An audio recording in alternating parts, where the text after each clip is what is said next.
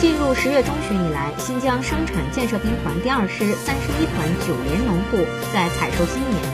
寒露过后，新疆棉花采收工作进入高峰期。目前，新疆天山南北的各植棉农户正抓住晴好天气采收新棉，尽早让丰收棉花朵朵归芳。田野里到处呈现出一片丰收的景象。作为全疆最大的产棉区，阿克苏地区也比较早进入了棉花采摘期。